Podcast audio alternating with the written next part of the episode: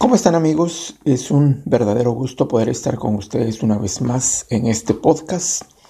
Quiero contarles que estamos llegando al podcast número 41 de la temporada 1. Así que gracias a Dios porque hemos logrado llegar hasta aquí. Y gracias por supuesto a todos ustedes por su sintonía, ¿verdad?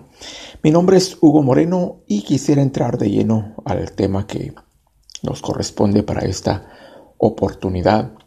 Quiero hablar acerca de la importancia de medir las palabras, como decimos nosotros los hispanos. Medir las palabras quiere decir eh, hablar palabras de las cuales después no nos vayamos a arrepentir.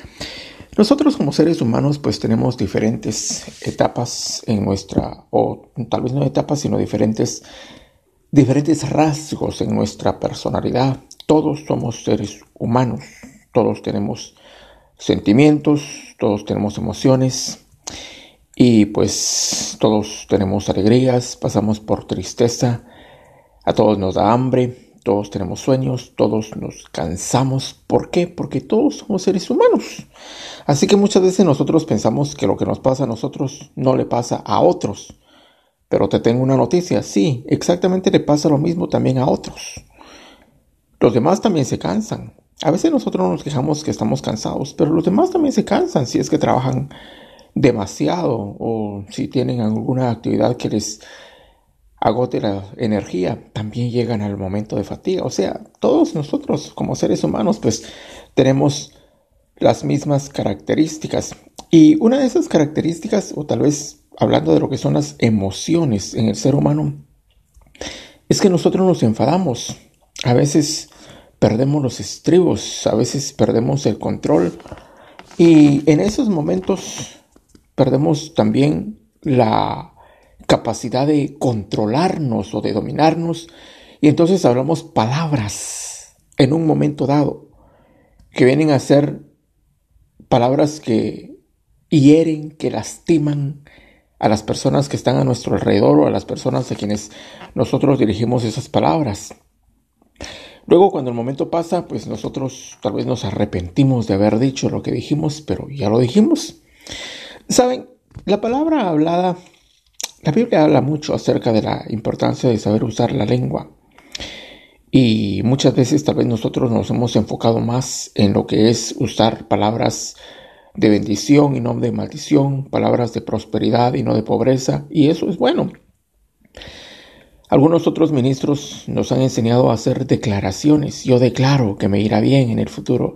Yo declaro que mis hijos saldrán adelante. Yo declaro que los mejores años de mi vida están por venir. Y esas son expresiones que obviamente son buenas expresiones porque tienen el respaldo de Dios. Son palabras que salen de nuestra boca y que vienen a construir nuestro destino.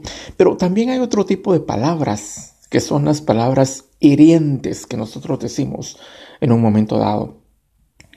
Cuando nosotros como seres humanos llegamos a un momento en el cual perdemos el control de lo que vamos a decir y decimos muchas cosas de las cuales después nos arrepentimos, que tal vez sean verdades las que estemos diciéndole a la persona que esté escuchando, pero que tal vez no es la forma de decirlo o la manera de poder expresar lo que nosotros estamos diciendo.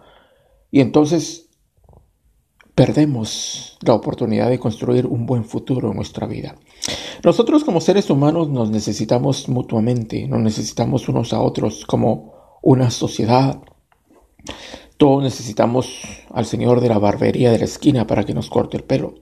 Todos necesitamos a la persona que hace la ropa para poder nosotros comprar ropa porque alguien más la ha hecho. Y esa interacción no solamente es a nivel local o a nivel de una ciudad, sino es a nivel mundial. Todos nos necesitamos unos a otros, incluyendo los países, se necesitan unos a otros. La economía está interlazada. Entonces, es importante que nosotros aprendamos a tener relaciones sociales con nuestro prójimo, con nuestro semejante.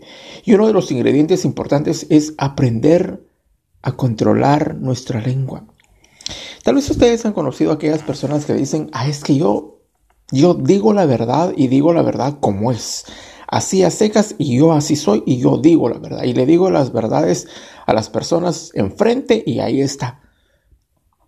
Pero muchas veces las verdades que se dicen no son de una manera tal vez como explicarles que vayan a construir una buena relación, sino que muchas veces lastiman. A veces es bueno decirle a las personas lo que pensamos, pero decírselo de una manera que nosotros sepamos que la persona lo va a recibir, pero lo va a recibir de una forma en la cual va a meditar, va a pensar y va a cambiar. Pero si nosotros lo decimos de, de forma áspera y grosera, la persona no solo no va a cambiar, sino nos va a odiar y vamos a perder ese tipo de relación. Y posiblemente ese tipo de relación en nuestro futuro iba a ser importante para construir un buen enlace o para poder construir nuestra vida. Si nosotros no aprendemos a medir nuestras palabras, entonces vamos a perder mucho en la vida. Hay muchas cosas que nosotros queremos decirle a las personas y se las queremos decir de frente y cuando se las decimos los, les causamos heridas, los destruimos, más si se lo decimos delante de otras más personas en público, los humillamos con nuestras verdades, y muchas veces nuestras verdades únicamente están en nuestra mente. No son verdades absolutas, es lo que nosotros pensamos de la otra persona. Es que eres una aquí, eres una allá, y eso es cierto porque a mí me consta. Esas son palabras hirientes, son palabras que destruyen relaciones y son palabras que roban la bendición de Dios, porque Dios nos bendice, pero la bendición no viene directamente del cielo cayendo como bolas de nieve sobre nuestra vida. La bendición de Dios siempre va a venir a través de otras personas. Nosotros le oramos a Dios para que nos bendiga y nos prospere. Y esa bendición y esa prosperidad va a venir a través de otras personas. Porque todos estamos entrelazados, todos estamos interconectados. Entonces tenemos que ser sabios, tenemos que ser sagaces en cómo manejar nuestras relaciones sociales, en cómo llevar nuestra vida en relación a nuestro prójimo, a nuestro semejante, a las demás personas. Alguien tal vez puede decir, es que yo no puedo fingir.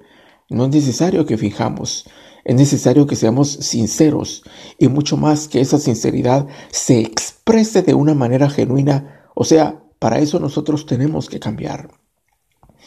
Si, no queremos fingir, debemos cambiar.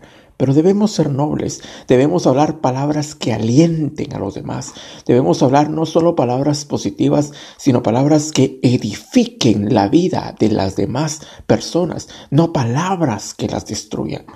Esto es muy diferente a ser un adulador.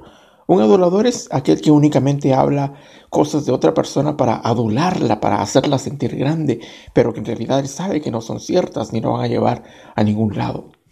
Para poder nosotros controlar nuestra lengua y dejar de hablar palabras hirientes y humillantes, tenemos que tener mucho dominio propio. La Biblia habla mucho acerca del dominio propio. Dice la palabra que es mejor el que controla su lengua, o sea, el que tiene dominio propio, que aquel que conquista una ciudad. La persona que conquistaba una ciudad en la antigüedad era considerado un héroe, un guerrero, un grande porque conquistó una ciudad, porque venció a todo un ejército.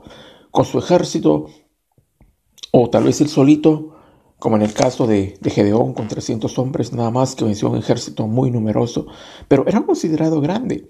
Pero dice la palabra que es mucho más grande aquel que sabe controlar su lengua. Así que yo los invito a que pensemos antes de hablar. Las palabras no se pueden regresar. Los textos que nosotros hemos enviado no se pueden regresar. Los correos electrónicos que hemos enviado con palabras hirientes no se pueden regresar. Así que mejor si estamos pasando por un momento de ira, por un momento de rabia o por un momento en el cual tenemos ganas de decir unas cuantas verdades bien puestas a la otra persona, es mejor que nos controlemos. Porque nuestro futuro depende mucho de las relaciones sociales que tengamos con nuestros semejantes. Dios nos quiere engrandecer y nos quiere bendecir, pero eso viene íntimamente ligado a cómo nosotros nos relacionemos con las demás personas.